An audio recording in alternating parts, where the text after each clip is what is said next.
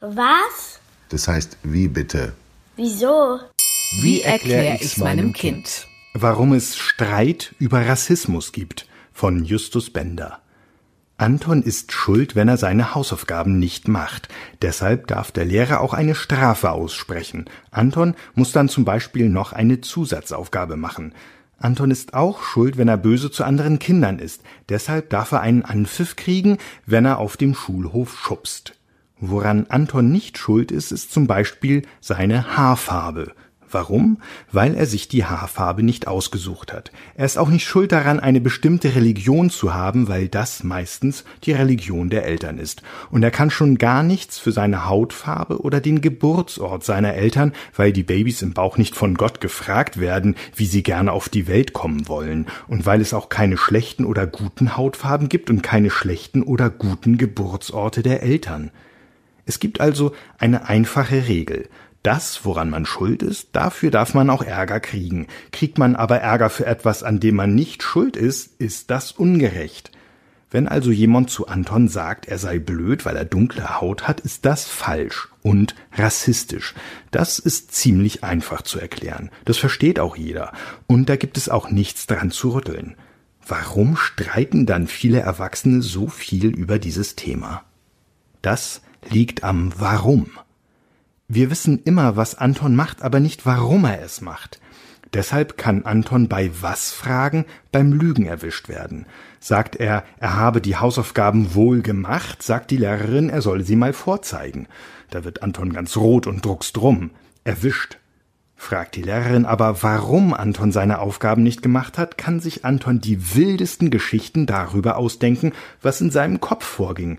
Er kann sagen, dass er die Aufgabe nicht verstanden hat oder dass er vergessen hatte, welche Aufgabe er aufhatte oder dass er so überarbeitet war, dass er sich nicht konzentrieren konnte.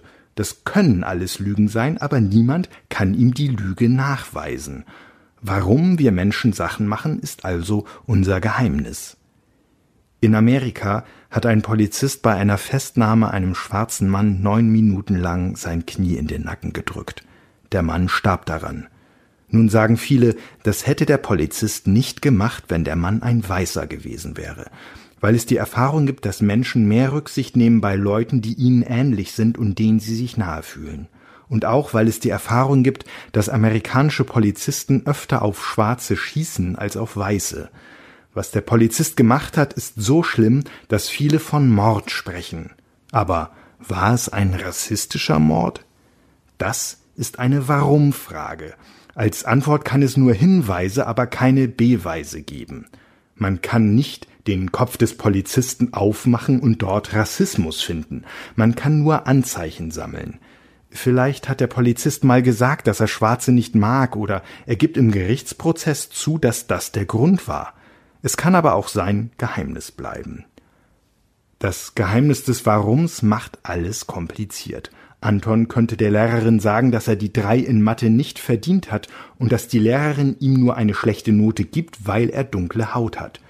Wie soll die Lehrerin sich verteidigen? Sie kann sagen, dass das nicht stimmt, aber sie kann es nicht beweisen. Anton kann es auch nicht beweisen, also gibt es Streit.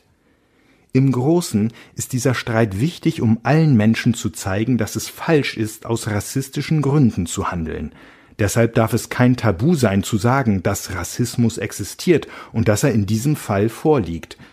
Es kann aber auch niemand etwas daran ändern, dass der Rassismusvorwurf oft in gegenseitigen Anklagen und Beleidigungen endet. Wer sein Recht erkämpfen will, redet deshalb nicht nur über das Warum, sondern über das Was. Bei dem Polizisten ist klar, der Mann ist tot. Es gab keinen Grund, ihn zu töten. Also muss der Polizist für sehr lange Zeit ins Gefängnis. Kriegt Anton eine schlechte Note, die er nicht verdient, muss die Lehrerin sagen, mit welchen Tatsachen sie die Note begründet. Die müssen dann überprüft werden. Nennt die Lehrerin öfter falsche Tatsachen und vergibt ungerechte Noten, sollte sie keine Lehrerin sein. Der Streit über Rassismus ist also sehr schwierig, weil man niemandem in den Kopf schauen kann, ob er Rassist ist und weil alle Rassisten nicht so doof sind, das einfach zuzugeben. Deshalb streiten Erwachsene so viel darüber.